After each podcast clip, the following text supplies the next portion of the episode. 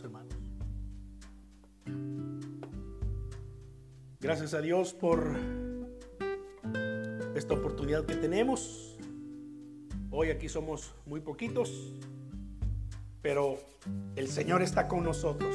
Esto lo creo de todo corazón porque Él declaró esta promesa, donde dos o tres estén congregados en mi nombre, ahí estoy yo en medio de ellos. Así que vamos a Marcos capítulo 8 y tengamos allí las escrituras abiertas, aunque vamos a estar yéndonos a diversos eh, textos de las escrituras. Marcos capítulo 8 será nuestro eh, capítulo de inicio.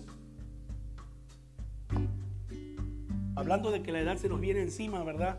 A veces la espalda no ayuda, así que me voy a sentar aquí un rato. Me voy a estar sentando y parando. Ahí estamos en Marcos capítulo 8 y Jesús, nuestro Señor Jesucristo, ha estado recorriendo las aldeas y ciudades predicando el Evangelio del Reino las buenas nuevas de salvación. Usted sabe eh, la historia de nuestro Señor Jesucristo, ¿verdad? Eh, después de nacer, eh, no se sabe nada de Él hasta los 12 años. Y después de los 12 años no se sabe nada, nada hasta que inicia su ministerio con su bautismo, yendo al desierto y después de, de, ser tentado por el diablo en el desierto y mostrándonos que a través de la fe y la palabra de Dios podemos estar firmes y vencer también al enemigo. El Señor se dedicó entonces a recorrer las aldeas, las ciudades y predicar el Evangelio del reino. El reino de los cielos se ha acercado, decía en su mensaje. Qué interesante mensaje porque habían pasado más o menos unos 400 años desde que el último profeta fue escuchado en, la tierra de Israel. El pueblo había sido llevado cautivo a Babilonia y la última voz profética se escuchó entonces. Pasaron 70 años, el pueblo regresó y hubieron una sucesión de guerras allí tratando de Israel eh, mantener su eh, eh, soberanía como nación, no lográndolo. ¿verdad? Hasta que llegó el imperio romano, 400 años después y de entonces Juan el Bautista preparando el camino del Señor, predicando el Evangelio del reino y llega Jesús diciendo, el reino de los cielos se ha acercado a ustedes. Es decir, la, presencia misma de Dios en el cielo, Dios en el cielo, dice, se ha acercado a ustedes. Y póngase en los zapatos del pueblo de Israel.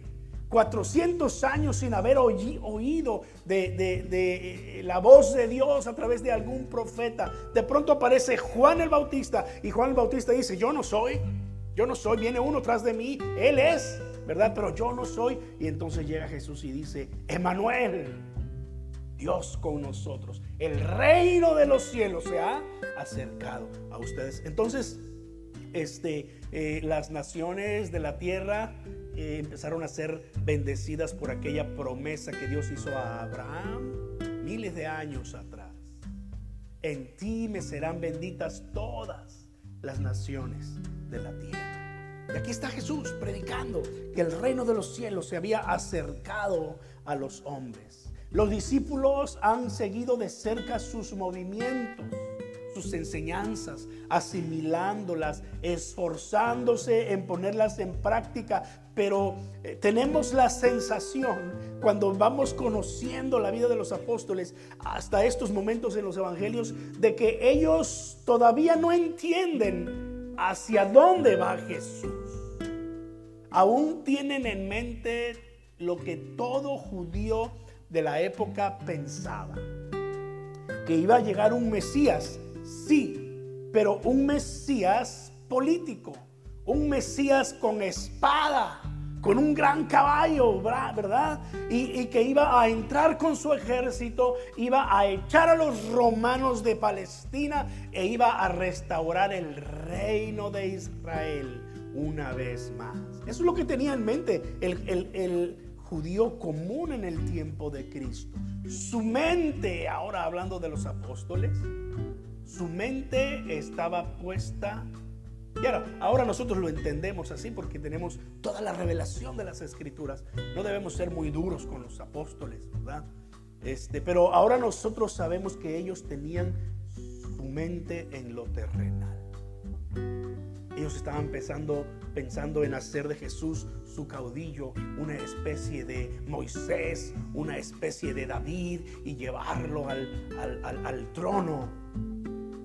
Décadas más tarde, el apóstol Pablo, entendiendo todo esto, le escribiría a los colosenses en el capítulo 3. Y si quieres ir conmigo allí, está bien, si no, yo lo voy a leer. Colosenses capítulo 3 versículos 1 y 2 dice, puesto que ustedes ya han resucitado con Cristo, busquen ¿qué?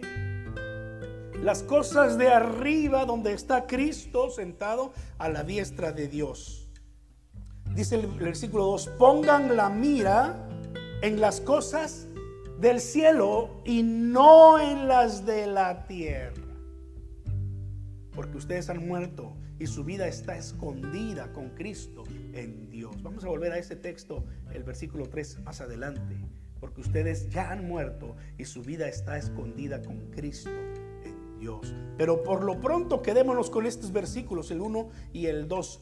Pongan su mente en, en las cosas de arriba. Eh, pongan sus ojos en las cosas de arriba. Enfóquense en las cosas de arriba, no en las de la tierra. Entonces aquí están los apóstoles de nuestro Señor Jesucristo con su mira en las cosas de la tierra y están a punto en, en, Marcos capítulo 8, de los versículos 31 en adelante, del 31 hasta el final del capítulo, eh, están a punto de escuchar por primera vez de una manera clara eh, lo que Jesús vino a hacer a esta tierra. La razón de la Navidad está aquí por ser revelada directamente por nuestro Señor Jesucristo. Jesús les va a abrir el corazón en este momento y los discípulos van a empezar a manifestar que tienen su mente no en las cosas del cielo, sino en las cosas de la tierra. Entonces así dice la escritura. Versículo 31 de Marcos capítulo 8. Jesús comenzó entonces a enseñarles que era necesario que el Hijo del Hombre sufriera mucho y fuera desechado por los ancianos, los principales sacerdotes y los escribas, y que tenía que morir y resucitar después de tres días. Hago un pequeño eh, alto ahí. Ahora, nosotros, como decía hace un momento, tenemos ya toda la revelación de la escritura y, entendemos perfectamente, pero eh, si no tuviésemos el resto de la revelación de las escrituras, el resto de los evangelios y las epístolas de Pablo, Pedro, Juan, Apocalipsis, todas ellas, yo pregunto, ¿este único texto sería suficiente para entender a qué había venido Cristo a esta tierra? ¿Cuál era su misión? Dice que les empezó a enseñar que era necesario que el Hijo del Hombre sufriera mucho y fuera desechado por los principales eh, ancianos, sacerdotes y escribas. Mire esto. Y que tenía que morir y resucitar después de tres días. Oiga, si alguien viene a mí y me dice, ¿sabes qué? Voy a morir. Y lo veo hablando en serio, le voy a creer. Y claro, voy a hacer más preguntas, ¿verdad? ¿Qué tienes? ¿Qué, pasa? ¿Por qué, ¿Por qué es que vas a morir? Eh, eh, ¿Qué te dijeron? Etcétera. ¿Verdad? En este momento Jesús abre su corazón y no es la primera vez que el Señor ha abierto su corazón a sus discípulos. Vamos a descubrir por ahí algún momento en, donde eh, uno de ellos por lo menos pudo recibir una revelación de Dios, pero quizás sin entenderla por completo. Y aunque fue la primera vez que Jesús les dijo claramente que iba a morir y que iba a resucitar, que era necesario que sufriera para morir y resucitar, porque lo dijo por lo menos dos veces más que tenemos registrado en las escrituras. Lo vamos a ver los siguientes domingos. Pero eh, eh, en esta ocasión dice el versículo 32, esto se lo dijo a los discípulos con toda franqueza, con todo el corazón. Esto lo dijo Jesús en un momento de seriedad. Yo veo difícil que los discípulos no pudiesen entender literalmente lo que está diciendo Jesús, sobre todo por lo que está a punto de ocurrir. Pero esta es la verdad. Somos muy malos para comunicarnos. ¿No es cierto? Usted sabe que uno de los mm, problemas más grandes de toda relación humana, incluida el matrimonio, la familia, la iglesia, las empresas, las comunidades, las naciones, es la falta de una buena comunicación. Pero lo que es peor es la falta de entendimiento. Porque puede haber buena comunicación, pero no buen entendimiento. Para entender es necesario ser humildes. Es necesario callar y escuchar a la otra persona. Algo, por cierto, de lo cual no somos muy buenos, ¿verdad? Dice Santiago que somos prontos para hablar, ¿verdad? Tardos para oír, prontos para hablar, pronto para irarnos. Entonces, eh, cuando hablamos de comunicación en el matrimonio, en la familia, en las naciones, es necesario aprender a entender, porque ese es uno de los, es uno de los mayores desafíos, uno de los problemas más comunes. No importa cuánta madurez, siempre habrá necesidad de crecer y aprender más acerca de practicar la empatía. ¿Sabe qué es la empatía? En pocas palabras, empatía es ponerse en los zapatos del otro. Es callar por un momento y entonces enfocarme en lo que está sintiendo la otra persona, pensando la otra persona, en vez de centrarme en lo que yo creo, yo pienso o yo opino. Y lo que está pasando aquí es esto. Los discípulos están escuchando y parece que parece que Pedro está entendiendo algo de lo que Jesús este, está diciendo y aunque sabemos que que Pedro era muy arrebatado, ¿verdad? Pronto para irarse, pronto para hablar, tardo para entender, tardo para oír. Este, sabemos que, que Pedro era uno de los primeros que siempre tenía algo que decir. Entonces Jesús se los dijo con toda franqueza, versículo 32. Pero Pedro lo llevó aparte y comenzó a reconvenirlo. Ahora, esta palabra tal vez, esta palabra reconvenir, tal vez no eh, se explique mucho, pero usted puede leer en otra versión de la escritura y usted va a encontrar allí que Pedro lo llevó aparte, lo separó del grupo y lo comenzó a reprender. En otras palabras, Pedro empezó a regañar al Señor Jesús a ver, a ver, a ver, a ver. Tú eres el Mesías. Ya yo lo dije hace un momento. Es que Pedro había dicho eso. Por revelación del Espíritu de Dios. Tú eres el Cristo.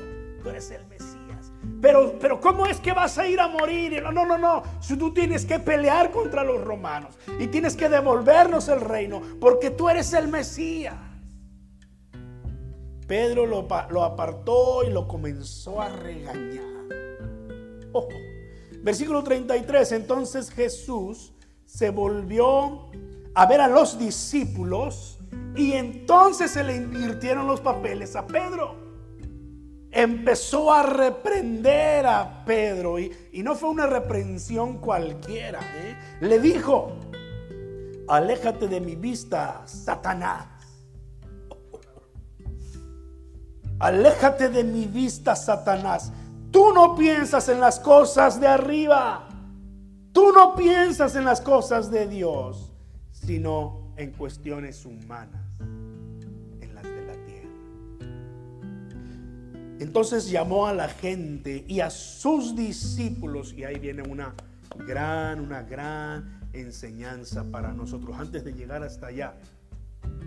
Mira lo que había acontecido, no lo sé, días antes posiblemente, posiblemente el día anterior a esto, ahí mismo capítulo 8 de Marcos. Jesús, el capítulo abre con que Jesús ha hecho una vez más el milagro de la alimentación a una multitud con muy poquito. En esta ocasión se habla de la alimentación de los cuatro mil. Luego los fariseos le demandaron señal y Jesús les dijo, no, no hay señal para ustedes. Estas cosas se tienen que creer por fe. Ahora, no hay señal, le vamos a poner comillas, porque Jesús había dado muchas señales ya. Había sanado a muchos enfermos, liberado muchos demonios, etc.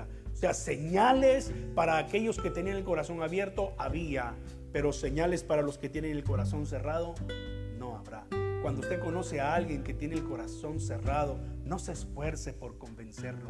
Ore por él y déjelo en las manos de. Ore por él. Entonces eh, habló de la levadura de los fariseos porque salieron por allí en la barca y se, se les olvidó comprar pan. Y Jesús les dijo, cuídense de la levadura de los fariseos y de la levadura de Herodes. Hablaba de la influencia. Cuídense de las enseñanzas y la influencia de los fariseos. Cuídense del estilo de vida de Herodes. No, no, no, no se dejen llevar. Los discípulos pensaban que hablaba acerca de, como no compramos pan, pues ya nos la está echando. ¿Verdad? Aquí nos está mandando una indirecta que por qué no compramos pan.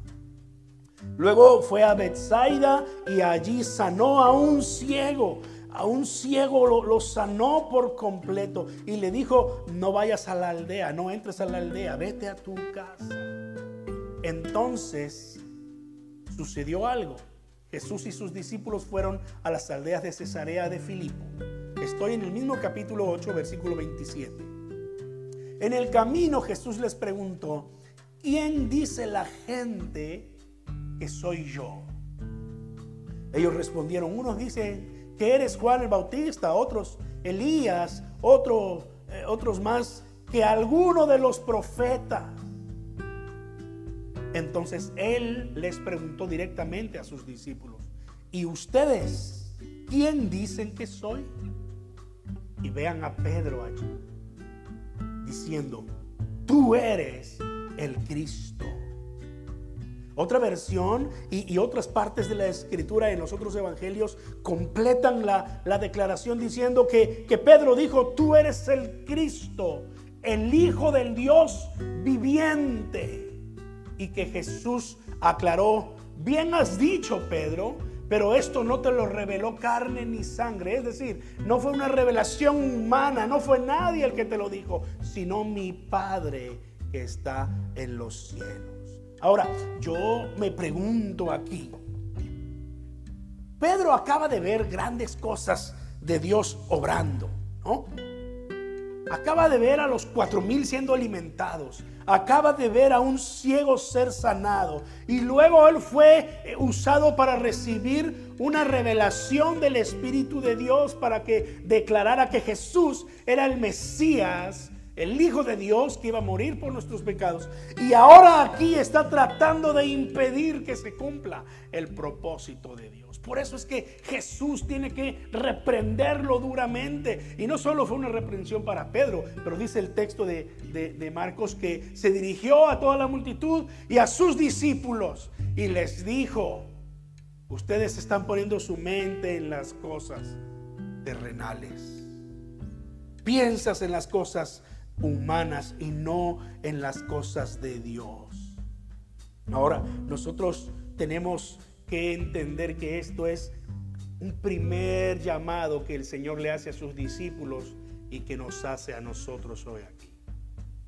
Que nosotros dejemos de tener una mente carnal y tengamos una mente espiritual.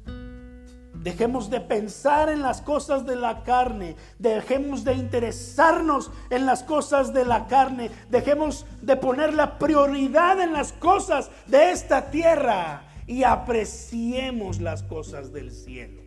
Veamos lo que es importante y vivamos de acuerdo a eso, porque cuando nosotros seamos capaces de, ser transformados, de cambiar nuestra forma de pensar, entonces vamos a poder entender más al Señor. entonces vamos a poder aplicar esos primeros mandamientos de los que hemos estado hablando en los domingos anteriores. No tendrás dioses ajenos delante de mí. No pongas nada como prioridad delante de mí. Si ponemos nuestra mente en las cosas de arriba, en las cosas del cielo, y no en las de la tierra. Lo que Jesús está diciéndole a Pedro. Aléjate de mi vista, Satanás. Apártate de mí, Satanás. Tú no piensas en las cosas de Dios, sino en las cuestiones humanas. El mismo apóstol Pablo del que ya citábamos en Colosenses escribe en primera a los Corintios 2:14. Si quiere buscar conmigo está bien, si no yo puedo leerlo por ustedes. Primera a los Corintios 2:14. El apóstol Pablo escribió diciendo, "Pero el hombre natural no percibe las cosas que son del espíritu de Dios, porque para él son una locura." Y tampoco las puede entender porque tienen que discernirse espiritualmente. Espiritualmente. Ahora regrese a Romanos capítulo 8. Un libro atrás en las escrituras. Romanos capítulo 8, versículos 5 y 6. Dice, porque los que siguen los pasos de la carne fijan su atención en lo que es de la carne. Pero los que son del Espíritu se fijan en las cosas del Espíritu, del Espíritu Santo. Porque el ocuparse de la carne es muerte, pero el ocuparse del Espíritu, del Espíritu Santo, es vida y paz. Los discípulos estaban pensando en cuestiones políticas, liberación de Roma. Los fariseos y sacerdotes del judaísmo pensaban en una religión pero no en la gracia de Dios, no en el amor de Dios, no en la esencia de la ley, que es el amor. Por eso es que Jesús le dijo a sus discípulos, cuídense de la levadura de los fariseos, cuídense de sus enseñanzas, están enfocados en una, en una religión, pero no en una verdadera relación con Dios. Pedro fue reprendido por el Señor muy duramente. Jesús reprendió a los religiosos allá en Mateo capítulo 15, diciéndoles, ustedes se preocupan por lo externo, lo que, lo que entra no contamina, pero lo que sale es lo que contamina, porque sale del corazón, sale del corazón. Allí Jesús le dijo a los religiosos, ustedes dicen Dios de dientes para afuera, ustedes adoran de dientes para afuera, ustedes levantan manos solamente de manera externa, pero no en el corazón una religión. ¿Y nosotros? La aplicación para nosotros. La pregunta quizás que Jesús le hizo a sus discípulos allá cuando Pedro dijo, tú eres el Cristo. ¿Quién dice la gente que soy yo? Pero la pregunta de Jesús es directa para nosotros. ¿Y tú? ¿Quién dices que soy yo? ¿Quién es Jesús para ti? Mira lo que algunas personas piensan. Jesús para algunos es aquel a quien recurren cuando están en problemas. Pero cuando todo se soluciona, ni se acuerdan. O aquel que buscan solamente cuando todo está bien.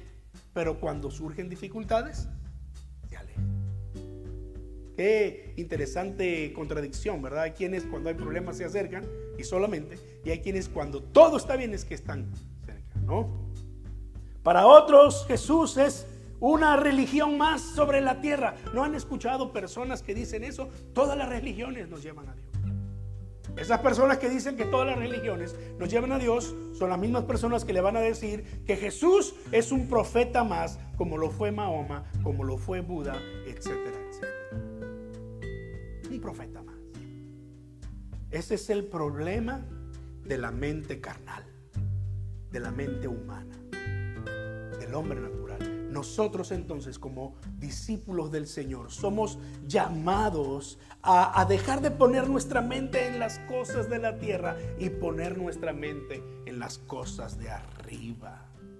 Porque es solamente así es que vamos a poder entender al Señor.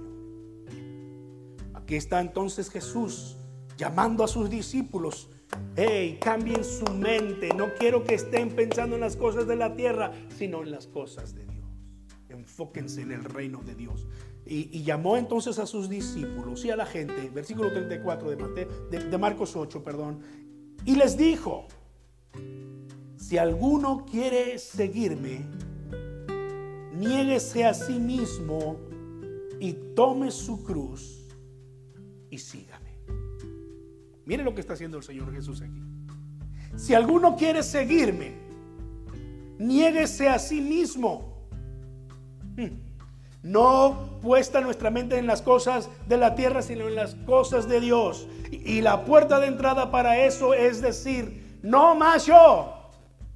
Ya no voy a hacer lo que yo creo, lo que yo pienso, voy a ver lo que Dios cree, lo que Dios piensa, lo que Dios quiere. Niéguese a sí mismo y tome su cruz y sígame. Mira lo que está diciendo Jesús aquí, otra vez lo digo. Ya les había dicho a sus discípulos, es necesario que el Hijo del Hombre, el Cristo, sufra en manos de los ancianos y los escribas y hermanos de pecadores y, tenga, y tenga que morir y resucitar al tercer día. Es necesario. Así que si alguno quiere ser mi discípulo, tome, niéguese a sí mismo, tome su cruz y sígame.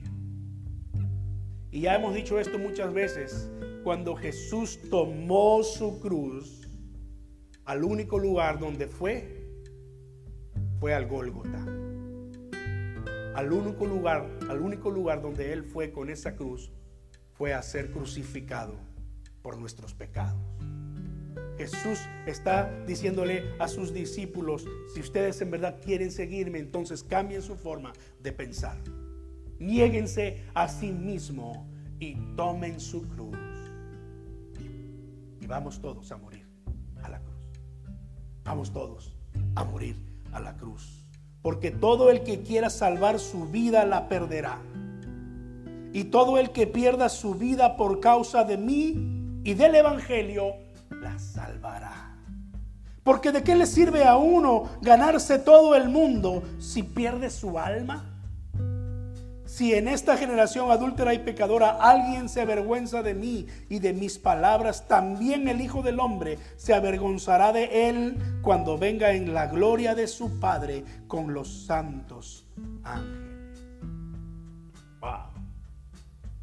¿De qué le sirve a alguno si ganase todo el mundo pero perdiese su alma? Es una forma en cómo el Señor nos está advirtiendo de dejar de poner nuestra mente en las cosas de la tierra.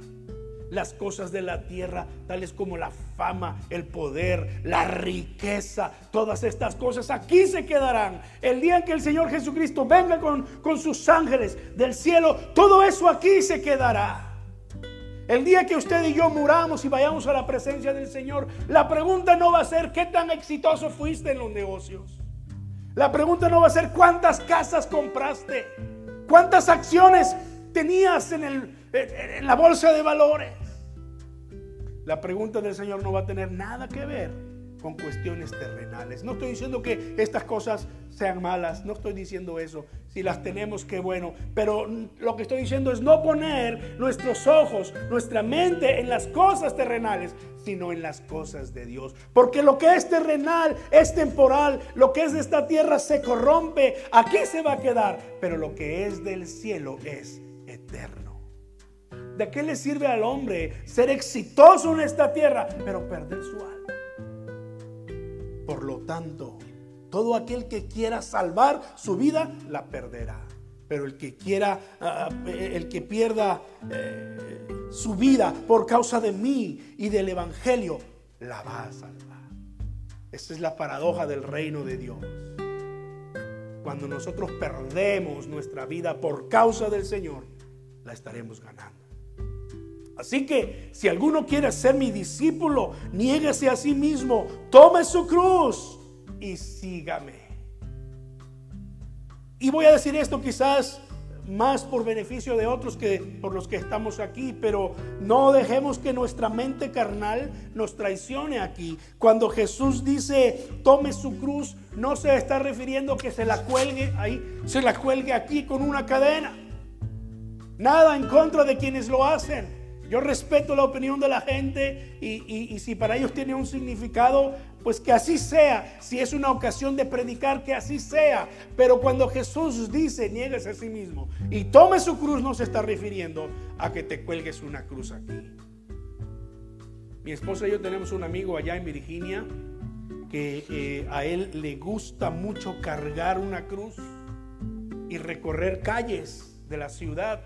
Agarra una cruz de madera se la cuelga aquí, se la pone en el hombro, ¿verdad? En la espalda, y va caminando. Y hay tres, cuatro que se juntan con él allí y van por la ciudad. Y bueno, es una forma en que él le predica a la gente. Está bien, lo respeto, pero no pretendamos que cuando Jesús dijo, nieguese a sí mismo y tome su cruz, se refería a eso.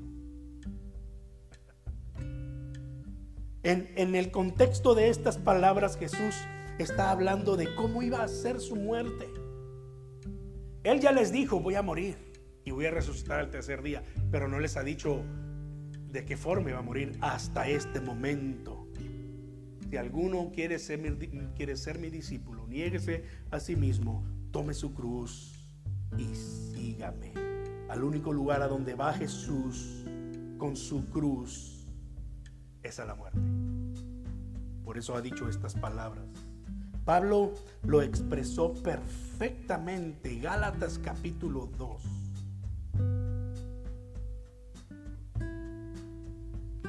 En la epístola a los Gálatas capítulo 2, Pedro escribió estas palabras. Gálatas 2.20, pero con Cristo estoy juntamente crucificado y ya no vivo yo, sino que Cristo vive en mí y lo que ahora vivo en la carne, lo vivo en la fe del Hijo de Dios, el cual me amó y se entregó a sí mismo por mí. Si alguno quiere ser mi discípulo, niéguese a sí mismo, tome su cruz y sígame. Y entonces Pablo lo entendió y él vivió de esta forma. Y entonces escribió, con Cristo estoy juntamente crucificado. Y ya no vivo yo. Niéguese a sí mismo. Ya no vivo yo, sino que Cristo vive en mí. Y lo que ahora vivo en la carne, lo vivo en la fe del Hijo de Dios la mente no en las cosas de la carne, no en las cosas terrenales, sino en las del cielo, donde está Cristo, el cual me amó y se entregó a sí mismo por mí. Gálatas 5, capítulo 5, versículos 22 al 25, allí donde se habla del fruto del Espíritu. El apóstol Pablo volvió a escribir, volvió a decir, eh, eh, estas palabras, pero el fruto del Espíritu es amor, gozo, paz, paciencia, benignidad, bondad, fe, mansedumbre, templanza. Contra tales cosas no hay ley. Y los que son de Cristo, ¿qué? Han crucificado la carne con sus pasiones y deseos. Si vivimos por el Espíritu, vivamos también según el Espíritu. Son las mismas palabras que Jesús está diciéndole a sus discípulos acá en Marcos capítulo 8. Si alguno quiere seguirme, niéguese a sí mismo. Ya no vivo yo. Ya mi, mi, mi prioridad no son las cosas de esta tierra. Y tome su cruz. Con Cristo estoy juntamente crucificado. Sígame. Es un llamado del Señor a crucificar nuestra carne con sus pasiones y deseos. Es a transformar nuestra mente en una mente espiritual que pueda entender el propósito del Señor. Y aquí está el Señor Jesucristo llamando a sus discípulos camino hacia la cruz y diciéndoles, si ustedes están dispuestos a ser mi discípulo, entonces nieguense a sí mismos. tomen su cruz y síganme. Vamos a morir, a morir al yo, a morir a nuestras eh, prioridades y ponerlas de Dios en primer lugar. Eso fue lo que hizo Jesucristo allí en el huerto de Getsemaní. Minutos antes de ser arrestado, él oraba al Padre. ¿Recuerdan? Señor, si es posible, que pase de mí esta copa sin que la beba, pero no sea mi voluntad, sino tu voluntad, Señor. Y entonces el Señor fue a la cruz, dio su vida por nosotros. Vamos a orar, hermanos. Pablo lo entendió y lo hizo. Pedro lo entendió después de la resurrección de Jesús, pero también lo hizo. La tradición dice que tanto Pablo como Pedro murieron por causa del Evangelio, por causa de Cristo. La tradición dice, una tradición dice que murieron crucificados y que ellos no se sintieron dignos de morir de la misma forma que Cristo y eligieron ser crucificados de cabeza. Eso es lo que dice una tradición. No es del, todo creíble. Puede que no haya sucedido así. Pero lo que sí sucedió es que tanto Pedro como Pablo entendieron esto y siguieron a Cristo a la cruz y murieron por causa del Evangelio. Y al morir por causa del Evangelio y de Jesucristo, ellos salvaron su vida. Ellos ganaron. Es la lógica del reino de Dios. Hoy en día pensamos que se trata de hacer riquezas para ser exitosos. Hoy en día pensamos que se trata de tener poder, fama. Pero estas cosas no nos van a llevar a la presencia del Señor. Amén. Padre, pongo en tus manos nuestras vidas como tus discípulos, los que estamos hoy aquí, los que están viendo este video, Señor. Padre, mi oración es que cada uno de nosotros podamos experimentar esta transformación de ser eh, crucificado juntamente con Cristo, Señor. Morimos a nosotros mismos, a nuestras pasiones y deseos y queremos enfocarnos en las cosas de arriba, en las cosas de la tierra. Señor, toma en tus manos nuestras vidas transforma eh, nuestra mente, transforma nuestro corazón, bendito Dios. Gracias por la oportunidad de tu palabra, mi Dios.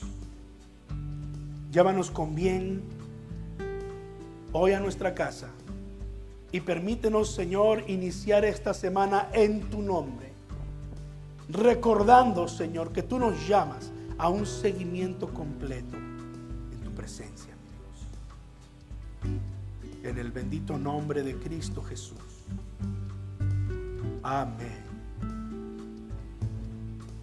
Colosenses 3:3 dice, porque ustedes ya han muerto y su vida está escondida con Cristo en Dios. Cuando morimos a nosotros mismos, crucificados juntamente con Cristo, entonces nuestra vida está escondida con Cristo en Dios. Son promesas de protección, promesas de bendición para cada uno de nosotros. Amén. Vayamos, Señor, eh, eh, esta, esta semana a nuestras casas con la bendición del Señor y con esta promesa en nuestra mente. Que Dios nos bendiga y nos guarde, hermanos.